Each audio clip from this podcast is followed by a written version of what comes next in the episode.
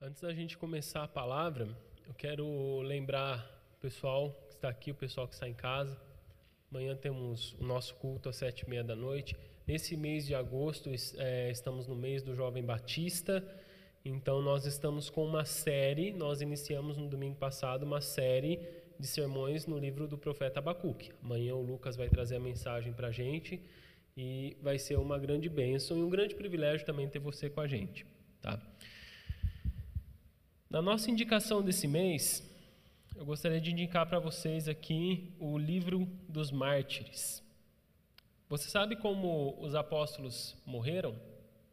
Você sabe como morreram é, e como viveram, obviamente, ah, os cristãos mais expressivos dos primeiros séculos?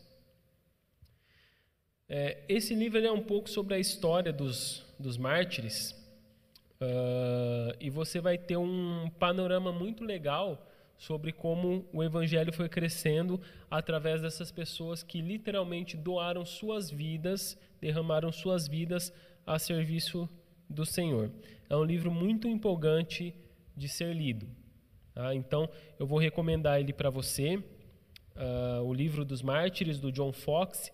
Esse John Fox, ele não é contemporâneo nosso, ele viveu, se não me engano, no século XVI, ali depois de Cristo. Uh, então, ele é um autor mais antigo e ele escreveu esse livro em meio à perseguição na Inglaterra. Então, é um livro muito interessante para você ler, principalmente agora quando a gente está nessa série sobre Apocalipse. Está aqui, nossa recomendação, o livro dos mártires, do John Fox. Dá uma pesquisada na internet e você vai encontrar ele para comprar. Então vamos abrir em Apocalipse capítulo 4.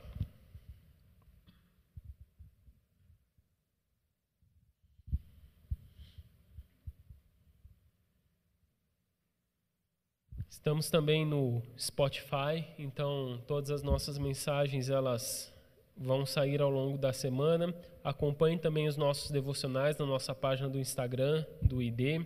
Ontem já postamos um. Uh, Acompanhe-nos nas nossas redes sociais.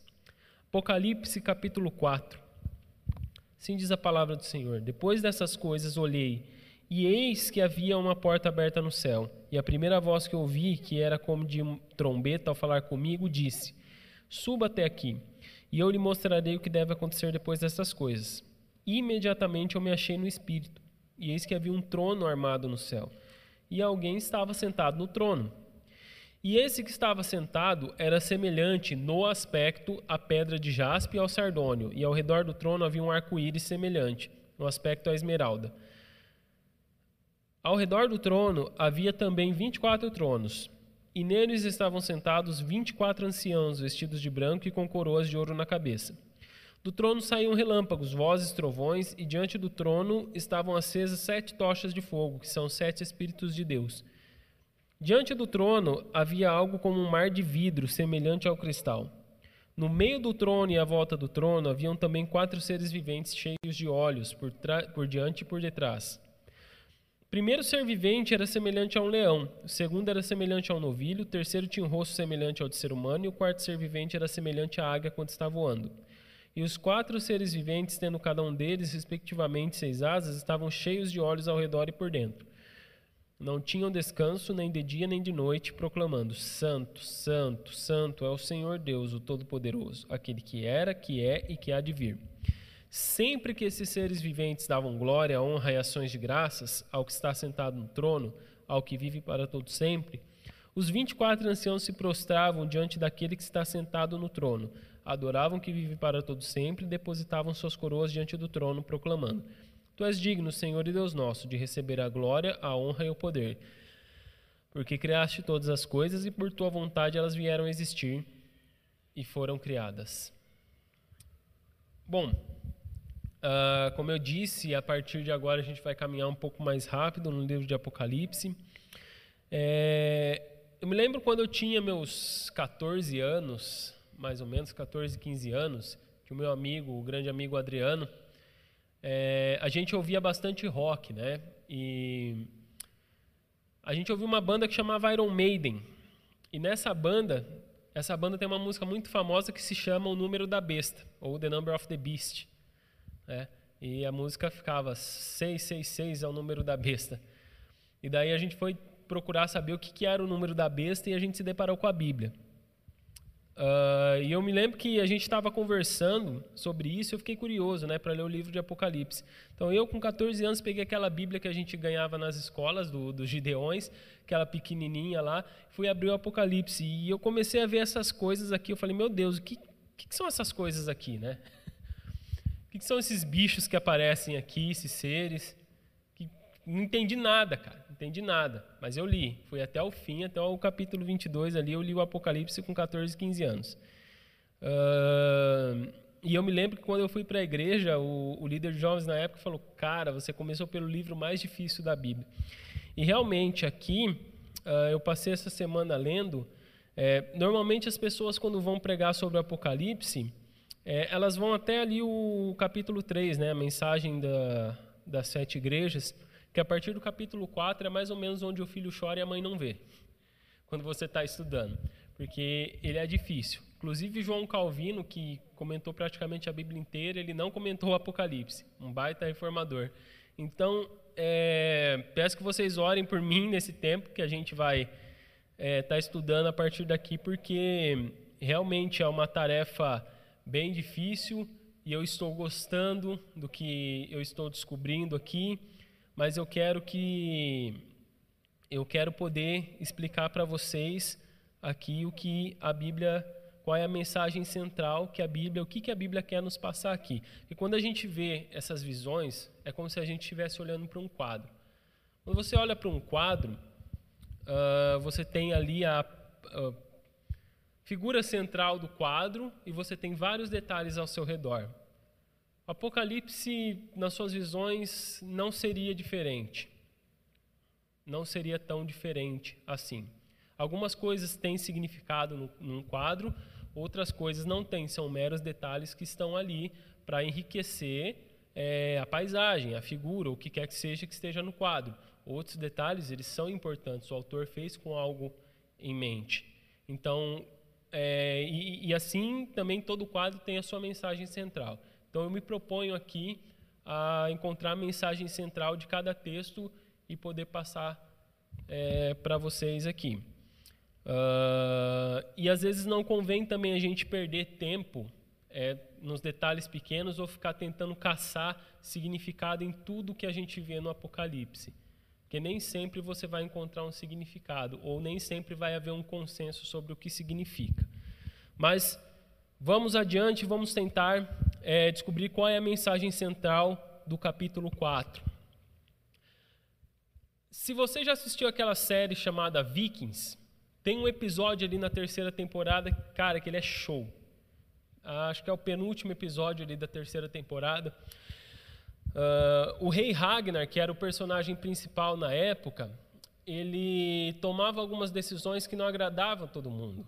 É, normalmente é assim, a pessoa que está na liderança, ela tem que, na liderança, no reinado, na presidência, onde quer que seja, qualquer posição alta que a pessoa ocupe, ela vai ter seus liderados e ela vai tomar algumas decisões e alguns vão concordar, outros não vão concordar, outros vão falar besteira e assim segue a vida, né? Com esse Ragnar não era diferente. Tinha gente ali no meio do seu exército, pessoas importantes que achavam que podia ser diferente.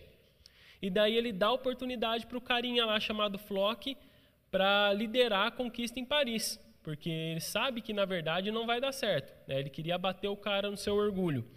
E então, quando não dá certo, quando o seu exército perde a batalha em Paris, e eles se reúnem, se reagrupam para poder decidir o que vai fazer. É engraçado que o Ragnar ele está sentado, ele está ferido, ele está quase morrendo e está todo mundo lá tomando decisão como se ele tivesse morto como se ele não tivesse ali, como se ele não fosse o rei.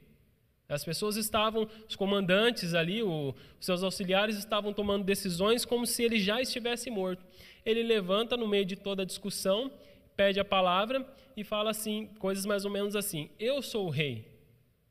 Eu sou o rei, eu decido. Um rei governa, um rei decide as coisas, um rei lidera. Isso significa que não é você, não é você e não é você que vai decidir. Sou eu, eu sou o rei Ragnar, eu que mando nisso aqui.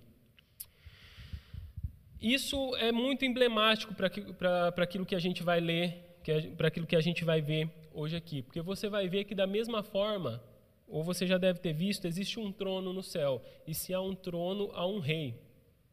E se há um rei, a gente tem que descobrir o que esse rei quer. E a gente tem que submeter à sua vontade. Então, no capítulo 1, versículo 19, o apóstolo João ele é instruído a escrever as coisas que ele viu. Ele começa a receber as visões do Apocalipse e ele é instruído a escrever as coisas que ele viu, as coisas que estão acontecendo e as coisas que vão acontecer. As coisas que estão acontecendo, as coisas que são, como está na tua Bíblia, é, são aquelas coisas que a gente viu até o fim do capítulo 3, a mensagem às sete igrejas o que estava acontecendo naquela época. João teve uma visão do que estava acontecendo naquela época e tinha uma mensagem para passar para aquela igreja.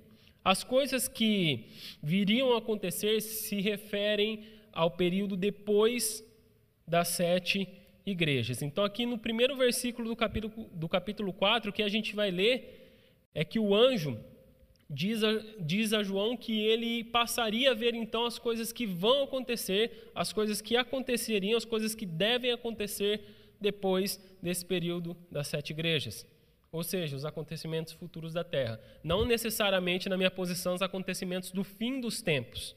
Né? Da, daquele fim dos tempos futuros, da, é, daqueles momentos onde as coisas vão começar a acontecer, é, antecedendo a volta de Jesus. Na minha posição, é, todos esses acontecimentos, de uma forma ou de outra, já vêm acontecendo. É o período imediato é, depois das sete igrejas ali que João está, ele começa a ver aqui. Ou seja, os acontecimentos futuros da terra. O juízo de Deus, o juízo que Deus haveria de derramar sobre a terra, a forma que ele vai proteger o seu povo, tudo isso vai ser revelado agora. E tudo isso a gente vai ver que está debaixo do controle divino. Por isso que eu coloquei o nome dessa série de Deus está no controle. Porque tudo que acontece na terra acontece porque há um trono no céu e tudo está debaixo do comando desse trono. Tá? Essas coisas elas devem acontecer porque Jesus está revelando e porque só Ele tem poder de revelar o futuro. Ou seja, nenhuma outra pessoa tem o poder de revelar o futuro. Nada, você não pode olhar para as estrelas e descobrir o futuro. Você não pode olhar para os signos e descobrir o futuro.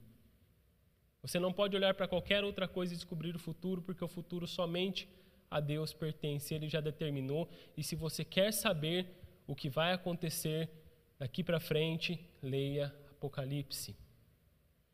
Vá a Deus, só Ele tem o poder de revelar o futuro. Então João vê o céu aberto. Depois ele é convidado para subir para lá. E daí ele se encontra em espírito. Você viu aqui que está dizendo: é, imediatamente eu me achei em espírito. Verdade que nós chamamos o céu de céu, porque nós temos esse sentido figurado, nós olhamos para o alto, ah, Deus deve estar lá no alto. Né? Mas na verdade o céu ele é uma realidade espiritual. Por isso que João se acha em espírito aqui. E não é que João pegou um jato particular nas asas de um anjo e foi para o céu. Na verdade, João ele se encontra em espírito, porque o céu ele é uma realidade espiritual. Primeira coisa que o apóstolo João vai observar aqui é que ali havia um trono. A palavra trono em todo o Novo Testamento, olha, preste atenção porque isso aqui é muito significativo. A palavra trono em todo o Novo Testamento ela vai aparecer 67 vezes. Só no livro do Apocalipse a palavra trono aparece 47 vezes. Ou seja, um, mais de dois terços aí, né? Não estou fazendo meio de cabeça aqui, mas se dividir em terços, talvez de dois terços para cima. E 12 vezes essa palavra aparece só aqui no capítulo 4.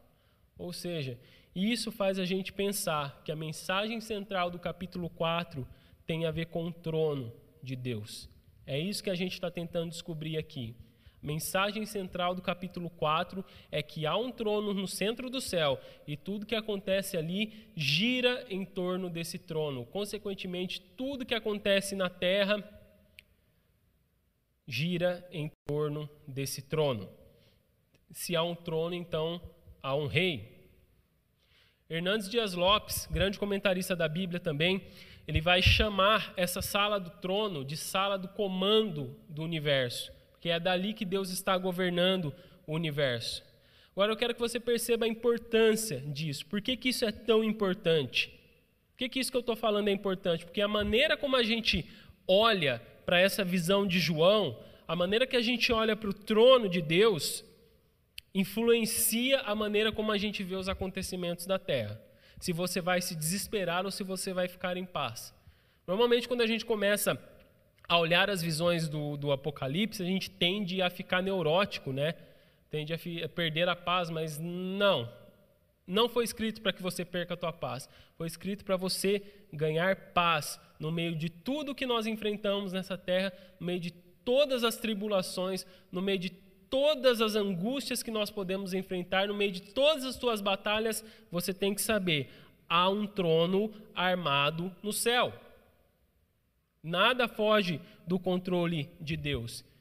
Então, quando a gente vê esse trono de Deus sendo mencionado com tanta ênfase aqui, é porque tem essa mensagem que nós temos que descobrir.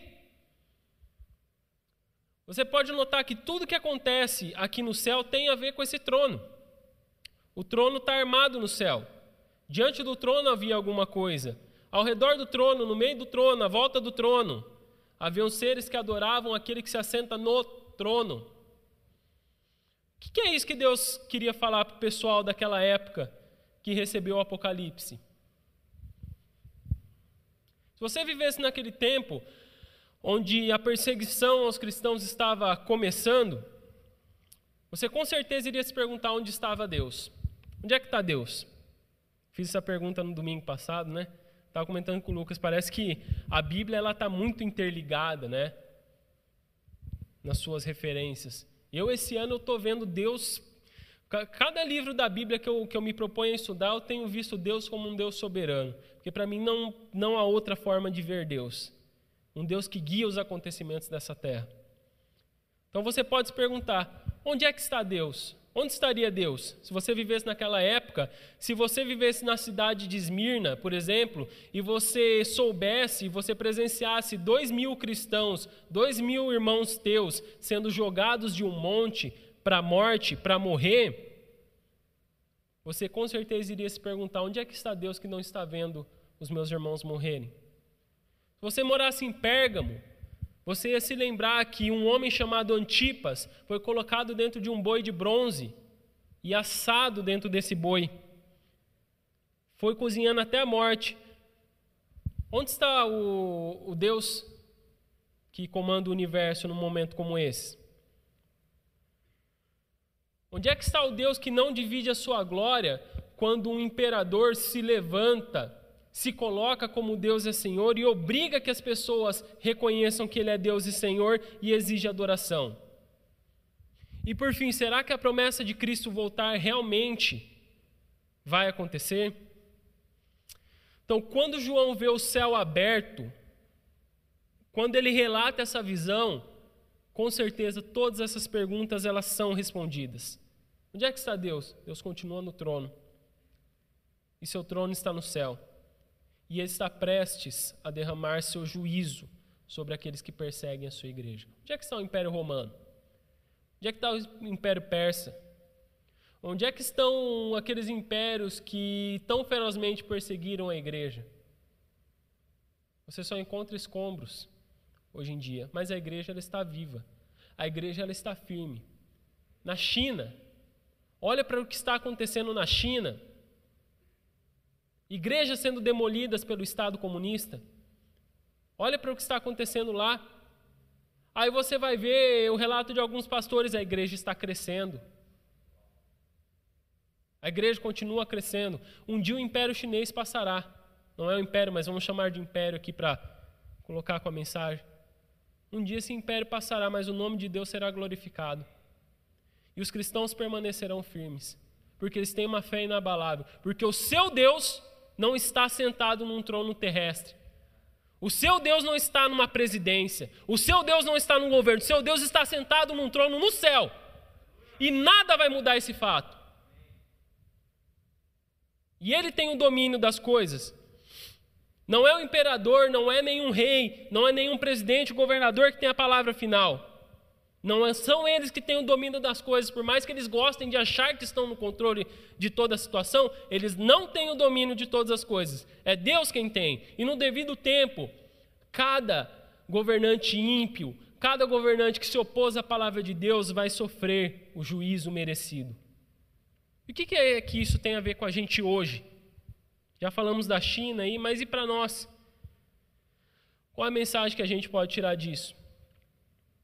Fato de que há um trono no céu e de Jesus dizer a João que a partir de agora ele vai mostrar as coisas que devem acontecer, isso por si só já nos dá uma mensagem poderosa de confiança e de segurança. Sabe por quê? Porque a história ela não é um caminhão desgovernado. A história não está rumando ao desconhecido. A história ela está debaixo do domínio de Deus. É Ele quem controla as coisas que acontecem, nada passa desapercebido aos seus olhos.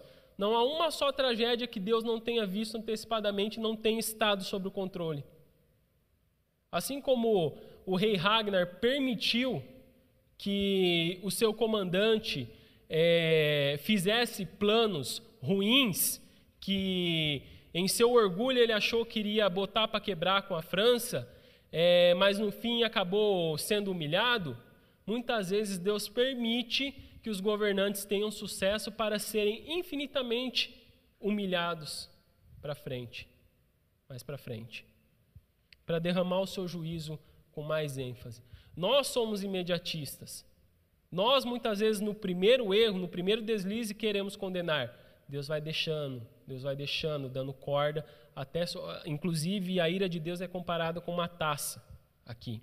Vai se enchendo do vinho, vai se enchendo. Ao começar a transbordar e a coisa pega. No fim, Deus vai julgar cada um que se opôs à sua palavra. No fim, a história será conduzida para o fim. E é Ele quem está encaminhando a sua história para o fim. Quando Cristo finalmente voltar, vencer os inimigos e entregar o reino ao Pai. E é aí que reside a nossa segurança como igreja. Nossa segurança como igreja, novamente, não está em um presidente. A nossa segurança como igreja não está em um governador. A nossa segurança como igreja não está na política. Ela está no Senhor que se assenta no trono do céu. Há um trono do céu. Primeiro ponto, há um trono no céu. Segundo ponto, quem se assenta ali é indescritível. Primeira coisa que João observa depois que ele vê o trono é que esse trono não está vazio. Alguém está sentado ali. Embora João comece a sua visão descrevendo é, quem está sentado nesse trono, antes de falar dele, eu quero falar primeiro dos que ele descreve depois. Eu vou inverter a ordem aqui por um propósito significativo nessa mensagem. Quero começar pelas criaturas que foram vistas no céu. Ali João enxerga 24 anciãos. Você vê aqui, né? É, ao redor do trono haviam também 24 tronos, e neles estavam sentados 24 anciãos vestidos de branco e com coroas de ouro na cabeça. Quem são esses 24 anciãos? Os estudiosos, os comentaristas, eles vão divergir um pouco a respeito disso. Alguns vão dizer que esses 24 anciãos são 24 anjos específicos que estão a serviço do Senhor, porque anjos também vestem branco. E você vai ver que o Apocalipse ele faz uma distinção entre esses 24 anciãos e o povo remido. Por exemplo, no capítulo 5, versículo 9 e 10, é, os anciãos estão cantando um cântico. E olha o que eles dizem: Digno és de pegar o livro e de quebrar os selos, porque foste morto e com teu sangue compraste para Deus os que procedem de, cada, de toda tribo, língua, povo e nação. E para o nosso Deus os constituísse reinos e sacerdotes, e eles reinarão sobre a terra. Ou seja, os anciãos estão cantando sobre os remidos, sobre o povo de Deus que foi comprado. Como é que eles estão cantando sobre o povo de Deus? Não é? Como é que eles estão cantando sobre o povo de Deus se eles não são o povo de Deus? Então, eles deveriam ser uma classe específica de anjos que servem ao Senhor. No capítulo 8, versículo 3, é, vai dizer assim, é, até um pouco antes no capítulo 5, vai dizer que esses anciãos eles recebem incensários com as orações dos santos. Aí aqui no capítulo 8, versículo 3, vai dizer: Veio outro anjo e ficou em pé junto ao altar com um incensário de ouro. Ele foi dado muito incenso para oferecê-lo com as orações de todos os santos sobre o altar do ouro, de ouro que está diante do trono. E eu digo isso porque uma outra visão vai dizer que esses 24 anciãos, eles simbolizam todo o povo de Deus, tanto do Antigo Testamento quanto do Novo, porque no Antigo Testamento haviam 12 patriarcas e no Novo Testamento haviam 12 apóstolos. Apocalipse capítulo 21 vai dizer que na Nova Jerusalém é, haviam 12 portas, e cada porta tinha o nome de uma das tribos de Israel, daqueles doze patriarcas. E a cidade tinha doze fundamentos que eram o fundamento dos apóstolos do Senhor Jesus Cristo. Efésios capítulo 2 vai dizer que nós estamos fundamentados na doutrina dos apóstolos. Então eles vão divergir um pouco. Eu acredito, eu vou pegar pela, pela ideia de que esses 24 anciãos são 24 anjos específicos é, que servem ao Senhor. Mas você pode discordar. Então, aí para isso você estude e reforce a tua opinião. Mas eu entendo que esses 24 anciãos são anjos que estão servindo e exercem domínio específico para o Senhor. João também vê no céu quatro criaturas que a Bíblia chama de seres viventes. E é aqui que a coisa começa a complicar. Porque quem são essas, essas criaturas esquisitas que a gente está vendo? A gente sabe o que é um leão, a gente sabe o que é um novilho. A gente sabe o que é alguém semelhante a um homem. A gente sabe o que é uma águia. Né? Agora, quando essas coisas têm seis asas, cheias de olhos, aí a gente começa a ficar um pouco confuso. É? Então, o que, que tudo isso significa? Essa visão, anote aí para você ler em casa depois. Isaías capítulo 6 e Ezequiel capítulo 1. Isaías capítulo 6 vai falar de serafins, que também tinham seis asas. E Ezequiel capítulo 1 vai falar de também de algumas criaturas chamadas querubins, que Ezequiel tem essa visão e também nos remete ao que João vai falar aqui. Novamente, o pessoal vai divergir um pouco nas interpretações aqui. Umas pessoas vão dizer que essas quatro criaturas, cada uma delas representa um evangelho. Temos quatro evangelhos na Bíblia e cada uma dessas criaturas representa um evangelho. Mateus apresenta Jesus como um rei. Leão é o rei da floresta. É? Marcos apresenta Jesus como um servo, um novilho, um boi. Ele, é usado em, ele era usado em serviços, é, para serviços. Lucas apresenta Jesus como um homem, como filho do homem. E aí entra aquele que, parece, que se parece como um homem. E João apresenta Jesus como aquele que veio do céu e que voltou para o céu. Uma águia vem do céu e volta para o céu, porque ela voa. Mas eu não creio dessa forma. Eu creio numa outra interpretação que diz que esses seres viventes representam toda a criação de Deus redimida, louvando a Ele.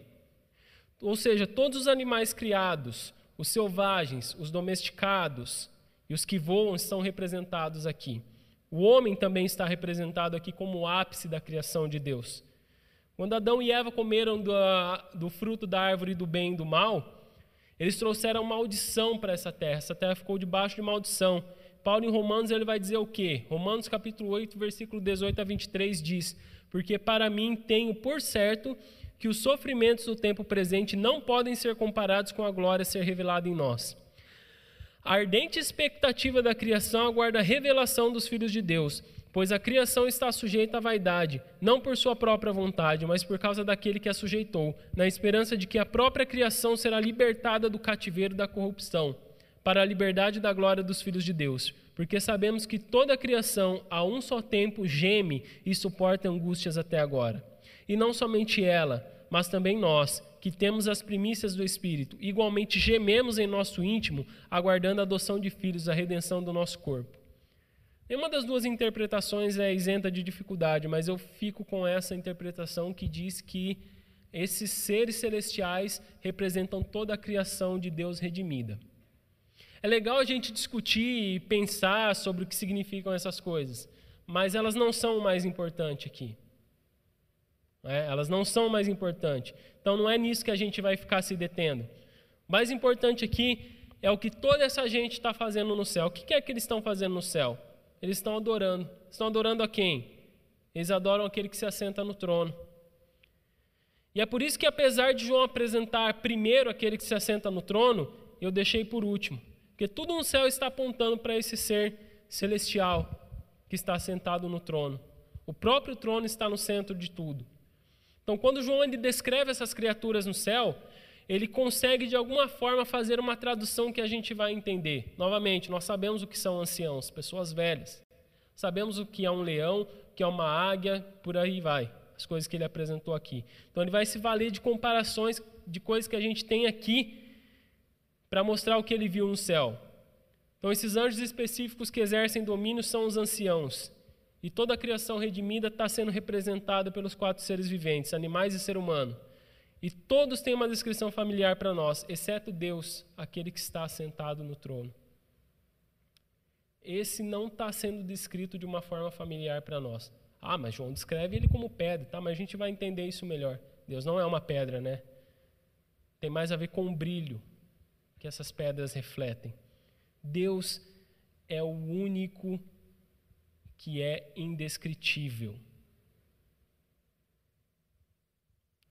Deus é aquele que não importa quais palavras ou adjetivos a gente use para descrevê-lo, nada faz jus à sua santidade, a quem ele realmente é.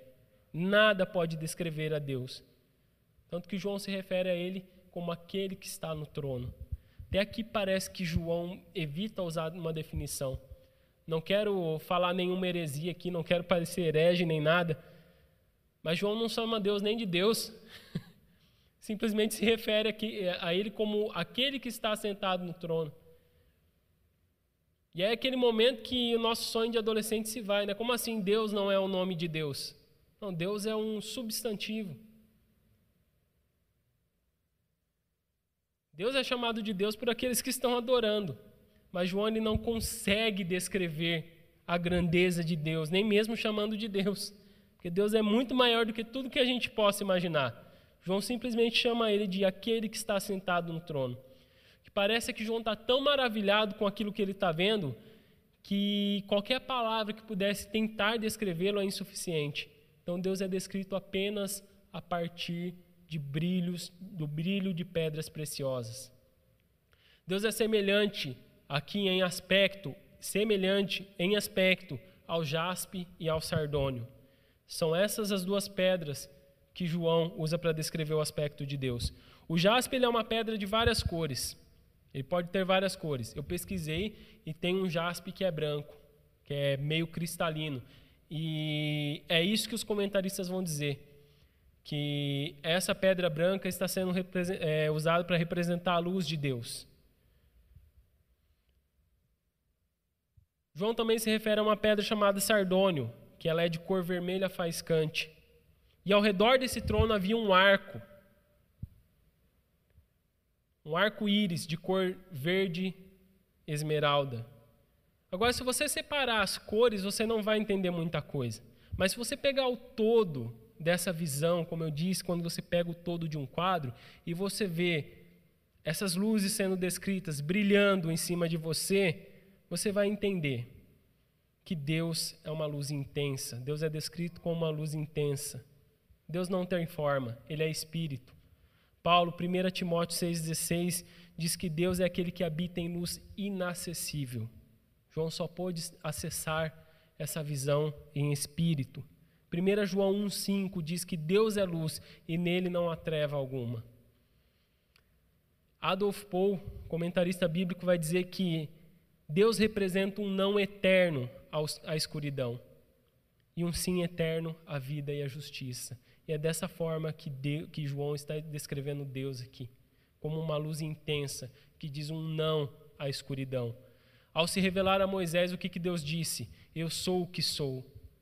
Por mais que você tente, você não consegue definir Deus. Por mais que a gente tente, a gente não consegue definir a Deus porque Ele é o que Ele é. Por isso que Ele condena o uso de imagens em sua adoração. Por isso que Ele não permite que sejam feitas imagens para adorá-lo. Porque qualquer coisa que a gente tenha nessa terra veio de Suas mãos. Nós não podemos pegar aquilo que veio de Suas mãos, criar uma imagem, criar um algo e dizer assim: ó, isso é Deus. Inclusive, ao profeta Isaías, Deus vai condenar o uso de imagens, ele vai dizer: vocês estão loucos da cabeça porque vocês pegam uma árvore, vocês cortam ela, fazem o seu ídolo, o que sobra desse, dessa árvore vocês pegam, jogam no fogo e chamam aquilo que ficou de ídolo, de, de Deus. Deus é incomparável. A quem vocês vão me comparar, diz o Senhor? A quem eu seria igual? Com que imagem a gente haveria de comparar a Deus?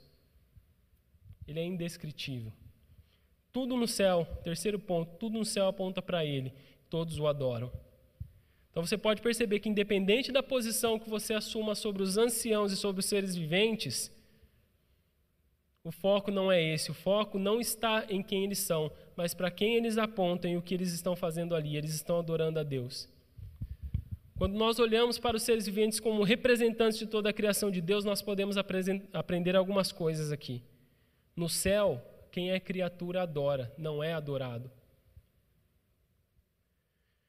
Muitas vezes isso aqui na terra é invertido, porque animais hoje em dia têm sido adorados aqui na terra. Têm sido divinizados.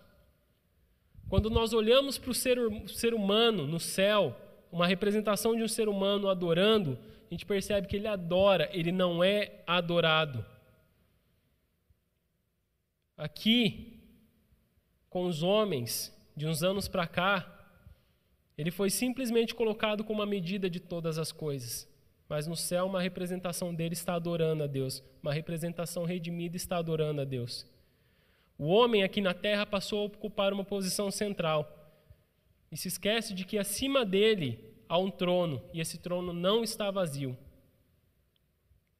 Alguns até se consideram inteligentes demais para adorar a Deus. Não é? Eu sou inteligente demais, eu estudei demais para acreditar que existe um Deus que irá julgar vivos e mortos, que irá executar um juízo final.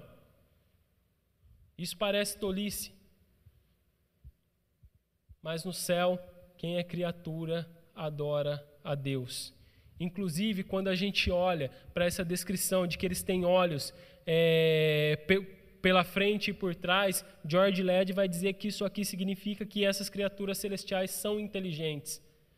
Ou seja, quando alguém diz que é inteligente demais para adorar a Deus, eu fico pensando nessas criaturas. São infinitamente mais inteligentes e se submetem e adoram a Deus. Será que não seria inteligente a gente também se submeter e adorar a Deus? Esses seres viventes adoram a Deus por quem Ele é. Essas criaturas, em sua adoração, elas destacam alguns atributos, algumas qualidades de Deus em sua adoração. Deus é o Todo-Poderoso. Essa palavra Todo-Poderoso aparece apenas dez vezes no Novo Testamento. Nove delas está aqui em Apocalipse. No livro de Jó, Deus como Todo-Poderoso é mencionado 31 vezes. Isso é significativo, porque o livro de Jó apresenta muita dor. Isso significa que não importa a dor que você enfrenta, embora haja dor, embora haja sofrimento, Deus continua sendo todo-poderoso. Deus continua sendo todo-poderoso que guarda a sua igreja, que cuida dela e que no tempo certo virá em seu auxílio. Eles também adoram a Deus porque Ele é eterno. É aquele que era, aquele que é e que há de vir. Olhando dessa perspectiva, a gente tem mais certeza ainda de que Deus está no controle de todas as coisas. Ele é aquele que era Deus no passado, ele já era Deus antes mesmo da gente nascer. Ele nos salvou no passado, ele efetuou uma obra muito grande em nossa vida. Ele é aquele que é Deus hoje, porque ainda hoje ele nos sustenta, ele nos guarda, ele nos cuida. Se você está aqui, dê graças a Deus. Quando muita gente está morrendo, você ainda está aqui porque ele está te sustentando e ele continuará sendo Deus, porque ele está guiando essa história e no fim dela nós vamos encontrar com ele. Se a gente não chegar até o fim da história, quando a gente chegar ao fim da nossa vida, a gente vai se encontrar com ele, porque ele é eterno. E sabe o que isso mais quer dizer sobre eu e sobre você? Isso quer dizer que todo sofrimento que a gente passa aqui, isso a gente é, passa a olhar diferente aquilo que Paulo disse. A gente passa a entender melhor aquilo que Paulo diz quando ele diz leves e momentâneas tribulações. Porque justamente o breve tempo que a gente passa aqui nessa terra, sofrendo, tendo várias angústias, nada disso é eterno, nada disso durará para sempre. Pelo contrário, quando essa vida acabar, nós nos encontraremos com aquele que é eterno. Os anciãos adoram a Deus, enquanto os seres viventes adoram a Deus pelo que Ele é, os anciãos adoram a Deus porque ele, pelo que Ele fez. Em resposta à adoração dos seres viventes, os anciãos louvam a Deus pelo fato dele ser o Criador de todas as coisas. Isso, mais uma vez, lembra a gente quem é o dono desse mundo. Onde está a nossa segurança? Adolf Paul vai dizer que porque Deus estabeleceu o início, a ele pertence o fim. Porque ele disse a primeira palavra, que criou os céus e a terra, somente ele tem o poder de dar a palavra final. No mundo onde nossos governantes mandam e desmandam, se acham as autoridades, Deus nos assegura que eles não têm a palavra final. Ou seja, se você tem medo, se você tem algum receio do que possa acontecer daqui para frente a partir de alguma decisão dos nossos governantes, entenda de uma vez por todas: é Deus quem tem a palavra final.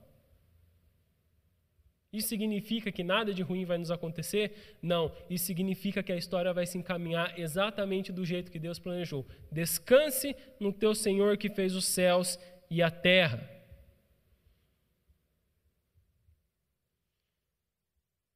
Com os anciãos e com os seres viventes, a gente aprende a adorar a Deus corretamente. Os anciãos adoram a Deus por, porque Ele é o dono de tudo isso. Os seres viventes adoram a Deus porque Ele é santo, onipotente e eterno. E nós, por que nós adoramos a Deus? Agora é a nossa aplicação, né? Agora é a hora de se confrontar.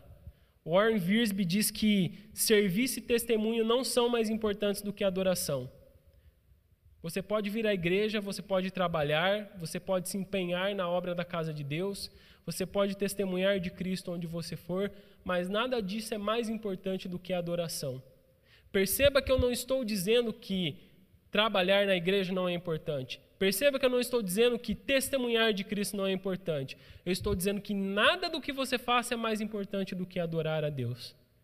No céu é isso que você vai fazer. É isso que eles estão é, fazendo, sem descanso, nem de dia nem de noite, proclamando: Santo, Santo, Santo é o Senhor. Sem contar que a adoração não é uma coisa que dá para mascarar, não é? Não dá para se fingir diante de Deus, por assim dizer. Porque a adoração é algo particular entre Deus e você muitas vezes é exercido no secreto, onde ninguém pode te ver, onde ninguém pode te aplaudir, onde não há testão, onde não há reconhecimento, onde não há curtidas, onde só há você e Deus. Pelo que você adora a Deus? Com certeza você tem muitos motivos para adorar a Deus. Você pode adorá-lo pela obra que, você, que ele fez na sua vida. Você pode adorá-lo porque você está vivo hoje. Adore a Deus. Você pode adorá-lo porque você tem o que comer e nada está te faltando.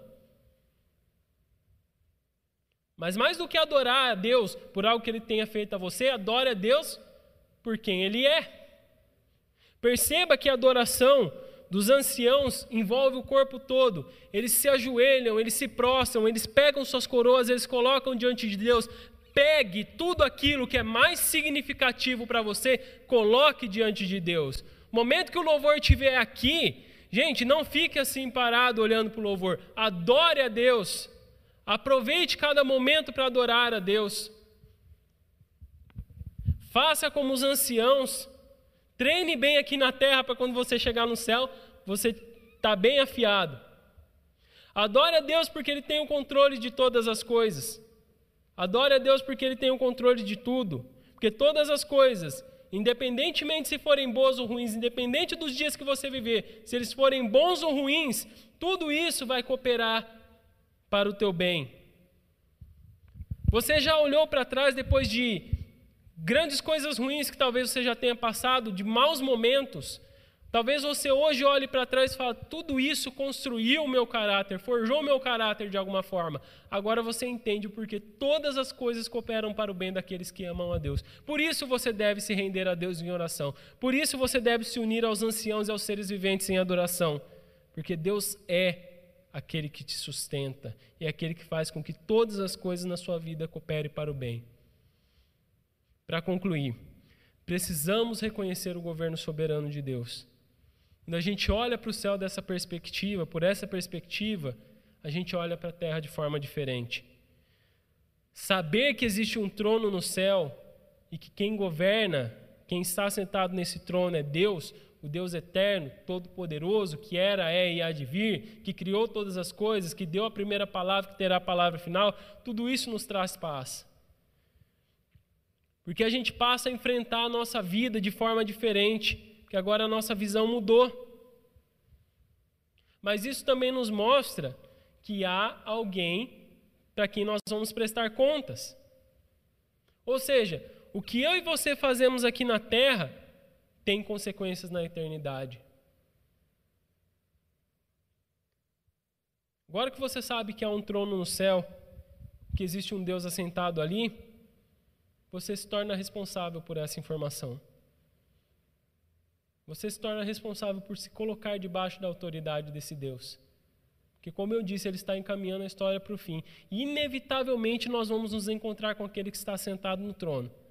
Como João um dia se encontrou com ele, nós vamos nos encontrar. Nós estamos, gente, vocês têm que entender que nós estamos nos encaminhando para nos encontrar com esse Deus que está sentado no trono. Como é que vai ser essa experiência para você se fosse hoje?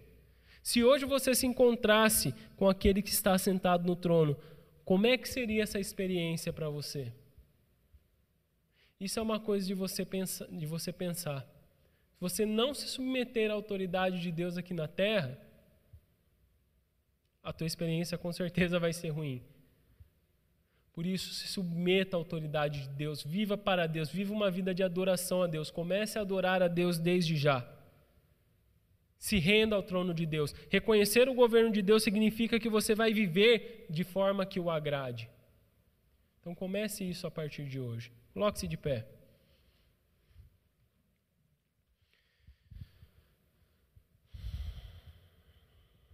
Senhor Deus amado, eu te agradeço por essa mensagem que ela nos encoraja, ela nos faz entender que o Senhor é soberano sobre todas as coisas e que, inevitavelmente, Senhor, não importa o que nós pensamos, não importa qual seja a nossa opinião, isso não muda o fato de que o Senhor está no trono.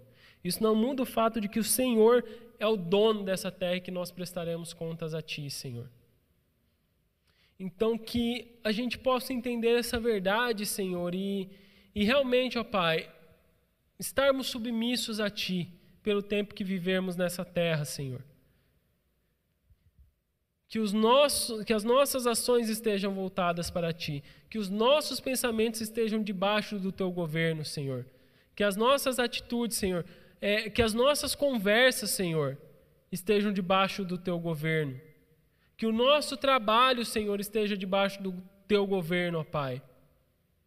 Que a forma como tratamos uns com os outros, ó Deus, estejam debaixo do Teu governo, reconhecendo que Tu és soberano sobre a nossa vida, Pai. Deus, embora o Senhor habite nos céus e a terra seja o estrado dos teus pés, embora o Senhor esteja acima de tudo isso e os céus não possam te conter, Senhor, faça morada também dentro do nosso coração. Porque só assim, Senhor, só assim podemos reconhecer a tua autoridade. Porque só assim poderemos viver uma vida que te agrade. E porque só assim nós poderemos efetivamente nos juntar àqueles que estão aí em tua presença, te adorando dia e noite e com cada atitude nossa te adorar também, Senhor. Por isso, ó Deus, faça essa morada dentro do nosso coração. É em nome do teu filho amado que eu oro. Amém.